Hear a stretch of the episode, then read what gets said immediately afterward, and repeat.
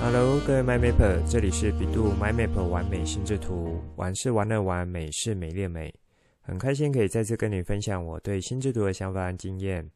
成立完美心智图频道是要帮助喜欢心智图、想要学习心智图，以及想要让心智图可以带给你更多人生美好的 MyMapper，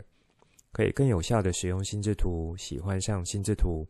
以及更重要的是，让你可以开心的玩乐心智图，画出你心中最美的心智图。这一集是虎年首发，我们来做一下同整性的观念整理，同时也帮助大家可以在新的一年更有效的使用心智图。现在就来听传奇聊心智图，一起完美心智图。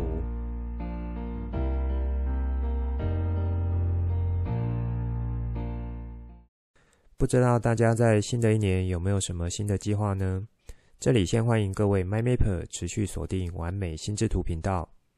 不管你是新的 MyMapper，或是一路跟着听过来学过来的老 MyMapper，都欢迎你们。那么如果你是新加入的 MyMapper，这里再一次和你们说一下，可以怎么来使用这个 Podcast 频道。首先，你可以在每一个单集的节目单中看到 AYOA 这个节目单连接。这是利用心智图软体所制作的动态心智图，也可以说是这个频道的节目摘录。在这个动态心智图中，你可以依照我规划的分类来进行自主的学习路径。如果你是初学者，建议从基础观念开始听起；如果你是已经有一些基础的 MyMapper，你就可以从核心技巧或是应用方面来听起。主题套用的部分目前只有几个单元，比较是一种综合应用的类型，会需要一些技术技巧或是进阶的技巧来使用。不管你是初学者或是已经学过一阵子的 m y m a p 我都会建议你隔一阵子再回过头来听，从基础观念的部分开始，因为心智图法的原理和观念不会太难，难的是你可不可以在每一次使用的时候，都能够很有效的用出来。这个观点我在节目中已经有强调过蛮多次的。那我想一路有跟过来的 MyMapper 应该也都知道我的这个角度。当你重复听的时候，可以把速度调快来听，因为我在录制的时候速度会放慢一点，主要是希望可以把观念讲得清楚一点。那如果你平常听 Podcast 的习惯就是比较快的。你就可以在一开始把速度调快，而当你有调快来听之后，可能就会觉得说，原本听起来比较像是分解动作、分散的一些概念，会有那一种串起来的感觉，那脑中也就会浮现相对具体的架构或是概念。好，那希望动态心智图可以成为是你在听这个频道的时候，一个蛮有效的辅助学习架构。以及可以 follow 的框架。一开始和大家聊一下关于 AYOA 的使用。那么在这里接着会有一个问题想要来问大家，因为使用心智图的其中一个目的是要帮助你做资料整理。那么当资料量越来越多的时候，心智图的发展也会变得更加复杂还有庞大。这时候你觉得应该要怎么处理会比较好呢？这个问题可以先让大家想一下。之前在节目中有提到过软体心智图的使用，有不少人觉得这个工具很好用，就直接把原本条列式的笔记或是资料整理的内容无痛移转到心智图上面，也就是原本条列式笔记怎么写，转成心智图的树状结构就怎么写。那么这往往是会形成一场灾难。怎么说呢？因为心智图的一个很核心和很重要的功能，是要帮你做到资讯简化，但是同时又可以让你回过头来阅读这些资讯的时候，可以蛮完整的去回忆背后所代表的内容、含义或是情境。因此，一个初学者 MyMapper 和已经学过一阵子的 MyMapper。那我指的是说，有经过比较完整、有系统的心智图法这样子的一个架构或是脉络来进行学习。那么这两者之间的差异，其实就可以很快的从他所画出来的心智图来加以判断，他是否有使用到心智图法的核心技巧。其中一个很显而易见的判断，就是上面所说，能否去采用有效的关键字，然后把资讯做到简化，那再进行呃转成心智图这样子的一个样式。那么你也可以用另一个角度来理解关键字技巧的核心精神，就很像是档案的压缩、解压缩的概念。这个我在 EP 九、EP 十关于关键字的技巧就有提到过。那么忘记这个内容的 MyMapper 可以再回头去听一下，新的 MyMapper 也可以去听看看。好，那么刚刚问大家的问题有没有什么答案呢？因为以 Aoa 动态心智图的样貌来看，其实是会随着单集制作的集数增加，资料内容变多。当内容变多的时候，我应该要怎么来处理这一张心智图，才可以让每次啊、不管是我自己或是各位 MyMapper 来看的时候，都会是属于一个相对完整、符合规则，而且是有效果的心智图呢？这里我们就先来定义一下，什么样的心智图会是一个好的心智图作品？一个好的心智图作品可以带给你的效果会有哪一些元素？第一是可以吸引你的，也就是视觉上的效果。这个包含从图像的角角度，以及心智图本身也算是一种图像结构。所以，如果你光是使用心智图这种结构来进行资料整理，本身就可以说是会吸引你的。但是这样子还不够，因此你还需要搭配到其他像是插图，也就是真正的图像使用。还有像是色彩的使用，尤其是在比较关键的地方、关键的内容，把原本文字的部分转换为图像来表达，去吸引你的目光。这个就是我们的大脑很容易被图像、色彩所吸引的这样子一个角度。第二呢，是内容的简化。想想看，如果你一开始因为图像的关系被吸引过来看这张心智图。结果真的要仔细看的时候，却发现内容仍然是一长串的文字所组成，和原本条列式的内容没有差多少。那么这样子，你的大脑应该会立即判定这张心智图的内容或许没什么好注意的。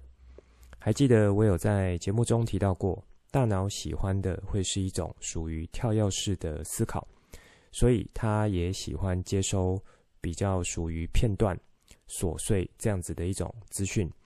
那么同样的内容，如果你给的是一个相对完整、有细节的，和只有给一些关键字或是线索，哪一种会是比较容易吸引到大脑的注意呢？而且会让大脑开始去想办法串联起背后所代表的具体画面或是完整意义，这个角度就可以让你去想一下。第三，好的心智图作品会有的一个特性是脉络的清楚，这和阶层思考的技巧会有很大的关系。一幅好的心智图作品，以资料整理这样子的形态来说，阶层是要非常清楚的。接续上一点资料简化的角度，因为已经做了关键字的呈现，所以当你看着线索，脑中可以一个接着一个串起来。连成背后一个完整的故事或是内容，当有这样子的效果，才可以说你使用的关键字是比较有效的，以及透过阶层思思考所安排的各各种位阶会是正确的。各位 MyMapper 们还记得阶层思考包含了哪些呢？答对了，有水平思考以及垂直思考。如果忘记了，可以回头去听 EP 七的节目。以及在阶层思考的安排，还有一个很重要的技巧，可以作为整合的运用，那就是分类技巧。如果一样不太熟悉的 MyMapper 们，就可以连同 EP 七、EP 八一起来听。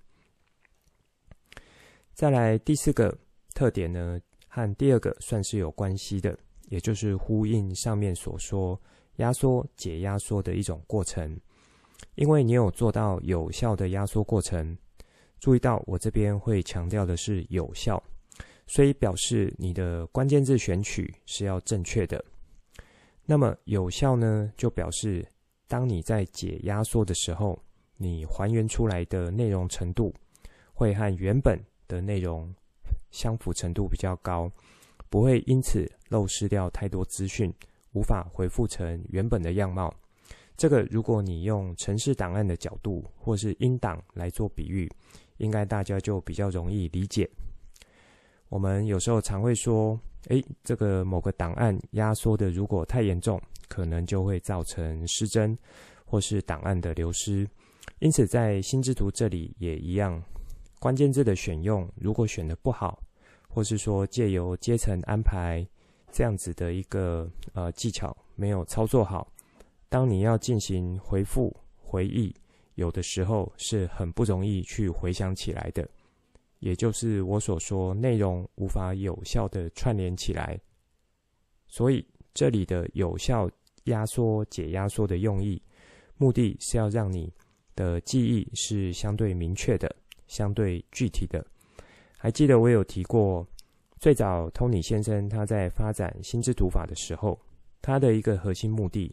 就是要帮助大家在学习上更加有效率。其中一个很大的学习区块就是属于记忆这个部分。第五个也是从第二个有效关键字这个特点衍生过来的，因为我们大脑的设计会是很容易去进行脑补，也就是说，去看到一个线索，就会蛮容易把它背后可能代表的意思去把它做填满。那么这也可以去延伸到我们人类是很容易去进行联想，来发挥出这个能力。但是呢，如果呃我们一次给予太多的资讯到大脑，或是说给予的资讯算是蛮完整的，这样子的一种内容进到脑袋的时候，联想能力是有可能会被限缩的。那么联想能力受到限缩会有什么影响呢？这就会和这个世纪最重要的创造力有关系了。现在这个时代最需要的就是你能够有源源不绝的创造力，还有创意思考能力。但是这些不会是凭空而来的，而是要先有一些基础，也就是需要持续进行训练，还有浇灌。在 EP 十关键字这个单元中，我有介绍到好的关键字选用。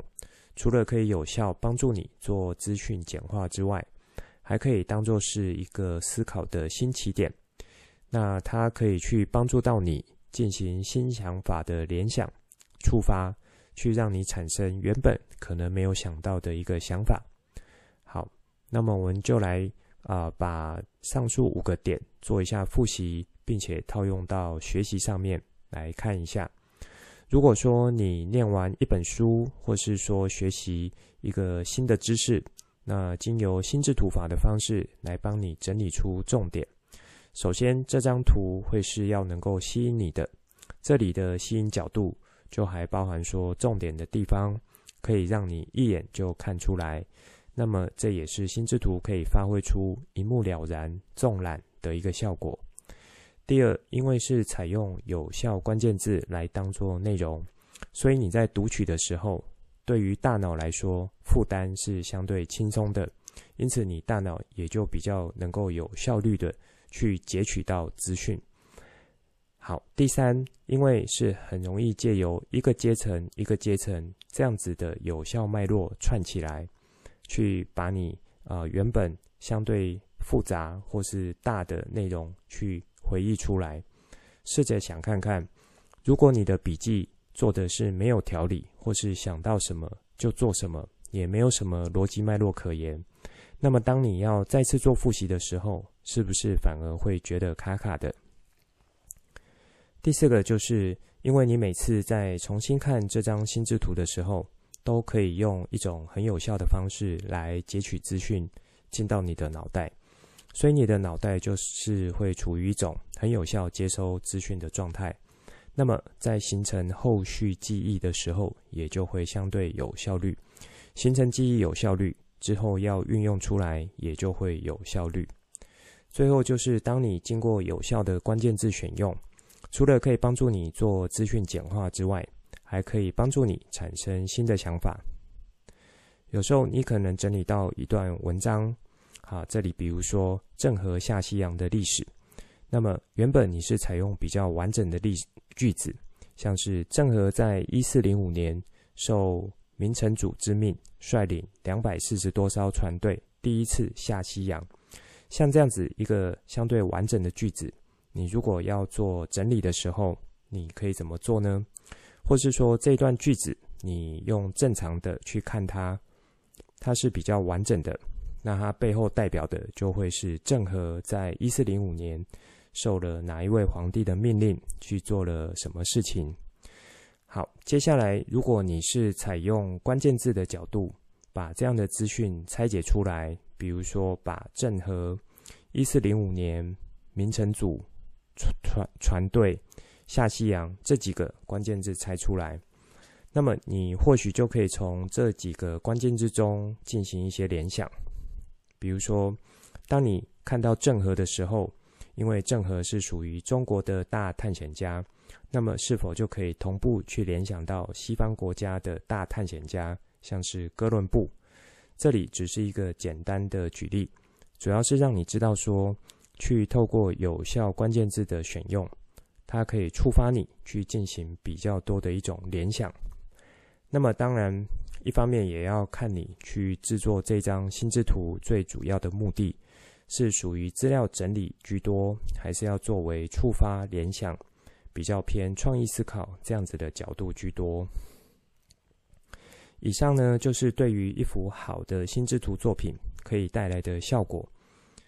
可以有哪一些？那这也算是从开播以来，从基础观念、操作技巧这些分解动作介绍。进展到目前的节目呢，可以是一种啊，以综合运用的角度来说明给你听。那如果你是新加入的 MyMapper，不太理解我上面说的这些话，你应该是要去从头开始听。如果是老 MyMapper，一下子还无法理解太多也没有关系，就是可以把上面我所说的这段内容多听几次，应该就可以听懂了。当然，更好的会是你可以同时听我的节目，边进行一些手绘练习，然后把你的作品画完之后，和我做一些互动，让我给你一些建议。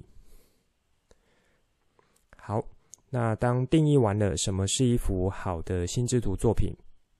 我们就可以来认真回答一下节目一开始我问大家的问题。如果之后我的节目集数越来越多，那么我这个要分享的 AYOA 动态心智图节目单，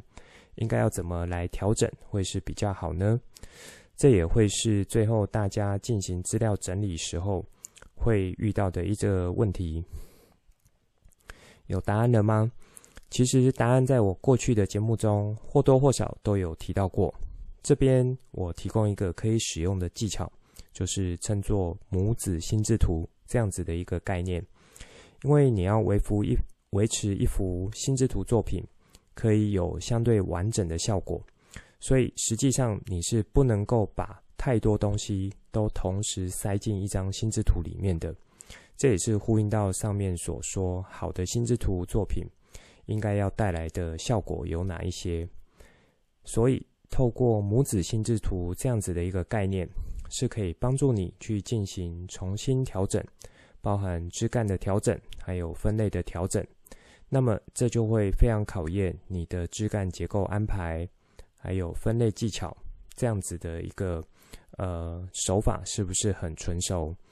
分类技巧还知道它的使用精神是什么吗？各位 MyMapper，就是分类是属于没有标准答案的，只有依照当下你的资料内容或是形态来进行一个最佳的安排。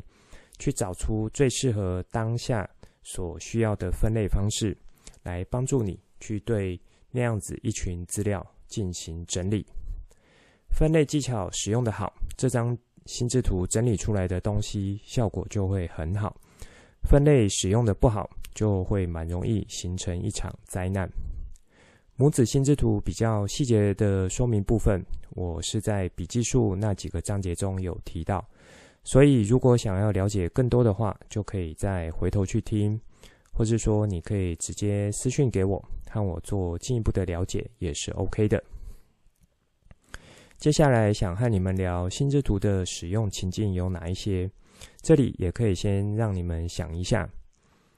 以你们目前生活中或是所看到的，或是从我节目中呃有描述到的，你们可以去推测出来的心智图使用情境会有哪几类呢？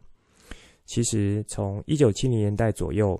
啊、这个心智图被发展出来到现在将近五十年左右，对于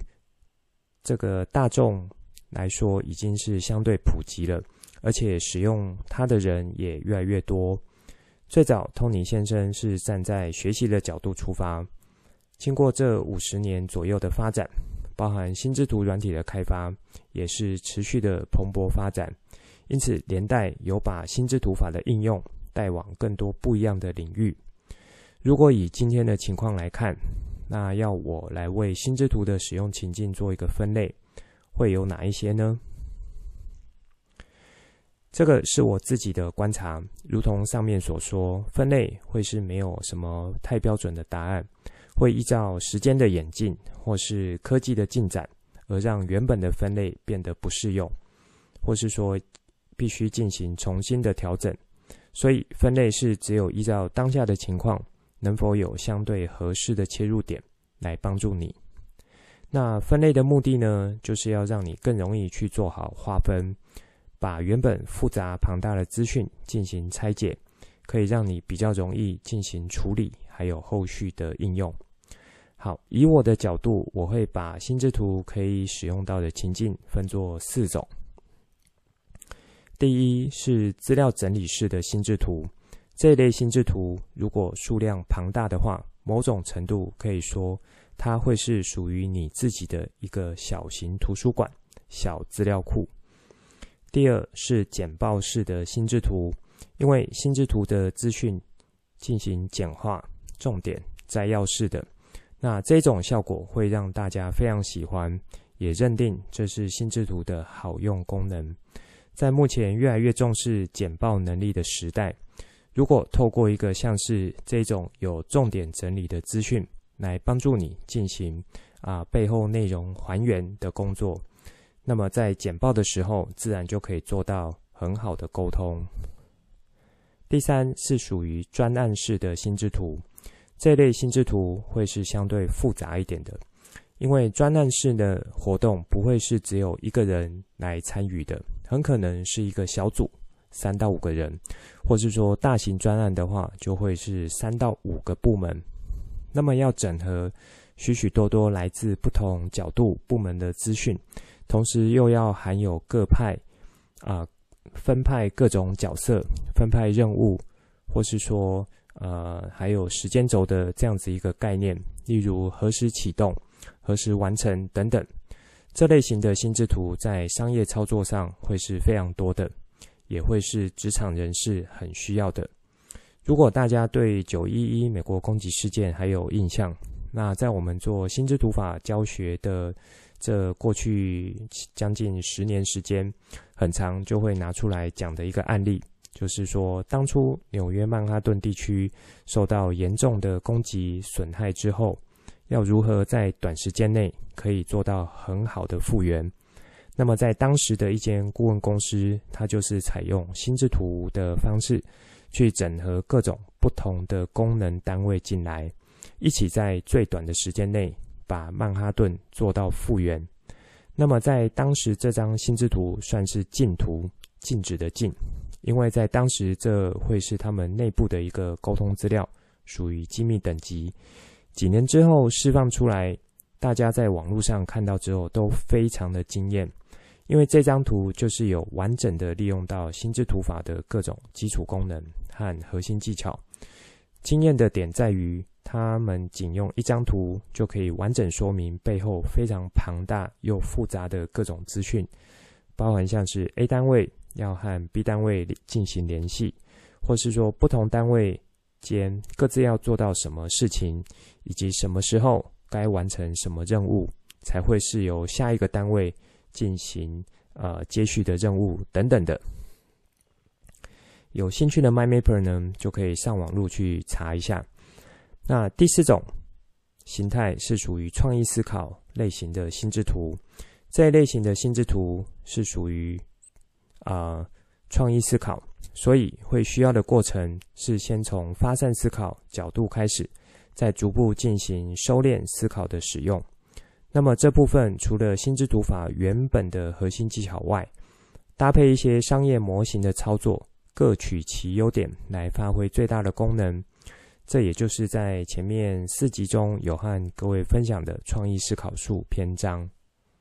那么接下来做一下展开，针对这四种使用情境，可以各自套用哪一些基本技巧或观念，让你可以在之后碰到类似情境时，把学过的功夫拿出来使用。这里也可以让各位 MyMapper 们先想一下，以你们学过的或是一路听过来我的节目内容，有哪一些是可以放上来的呢？因为像我在节目中有提到，我介绍的基本技巧会像是分解动作这样子的角度，也就像是你去学一门功夫，它的分解动作一样。那么实际上要真正使用的时候，是属于综合演练的。你必须要先熟悉各个分解动作，之后面对不同情境或是场合的时候，才可以比较自然的去组合不同分解动作。来打出对应的招式。那么有想到了吗？首先，在资料整理形态的心智图这种类型，应该就是广为人知，也是大家最熟悉的心智图可以带来的好处。使用这一类型的心智图，最重要的需求就是要把庞大的资料进行摘要、简化、精简的动作，同时又可以保持背后的逻辑性、脉络以及系统架构。因此，像是学生身份会遇到的课本资料整理、文章笔记，或是成人职场身份中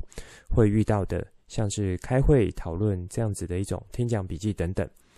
那其实也就是在完美心智图频道，在 EP 十九到二十五集，属于心智图笔记术，有和大家聊到的这些都算是。在制作这种类型的心智图，需要注意的会是哪一些基本技巧呢？最重要的会是关键字的提取，因为这种类型很大的目的是要帮助你做资料简化，因此你的关键字技巧纯熟度好与不好，就会影响心智图的效果。心智图笔记和传统笔记最大的区隔就是在资讯量的差异性，因此如果你的心智图笔记和传统笔记的关键字，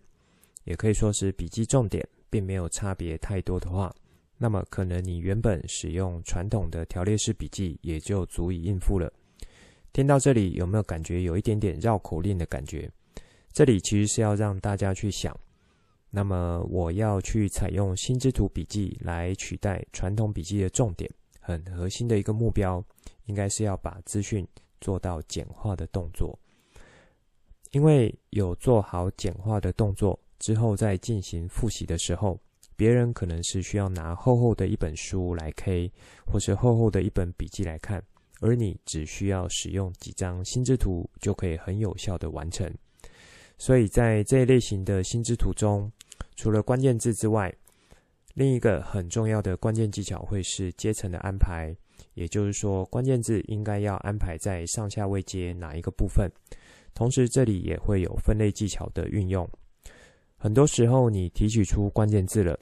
这些可能都是相对末端的资讯，但是它们属于什么类别，可以怎么分类和群组，这时候就需要靠你去做好观察和统整，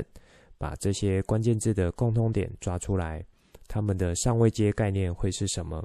如此你在进行心智图绘制的时候，才会有一个相对有系统、有逻辑的架构产生。好，所以在资料整理形态的心智图中，你必须要学习好的会是关键字技巧、阶层思考，还有分类技巧。这里不是说其他的核心技巧不重要，而是这几项技巧会是关乎于你能否做好这一类型心智图的一个成败关键。其他像是图像技巧、色彩技巧，或是中心主题等等的，一样会是非常重要的。那么，当你的资料整理心智图整理呃画得够多的时候，逐渐的这些整理过的心智图就会很像是你的一个小型图书馆或是小型资料库。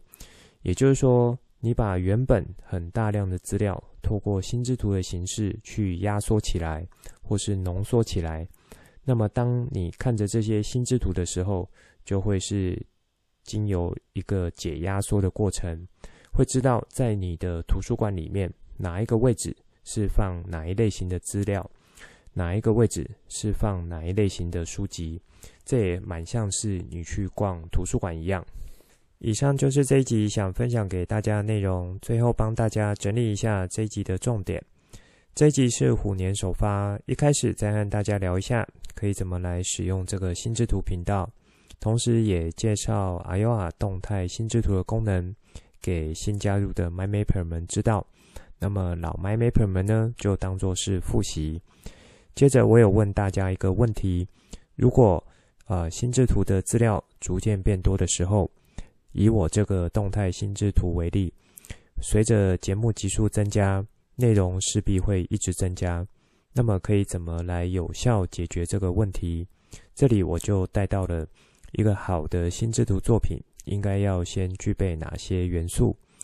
来帮助你进行判断。这里我有提出了五个角度，分别是可以吸引你，内容精简，脉络清楚。压缩解压缩的过程中会是有效的，这也就是和回忆记忆这个角度有扣住。再来，最后就是关键字的选用，是否可以让你产生更多的联想？那么这是站在属于心智图激发创意的角度。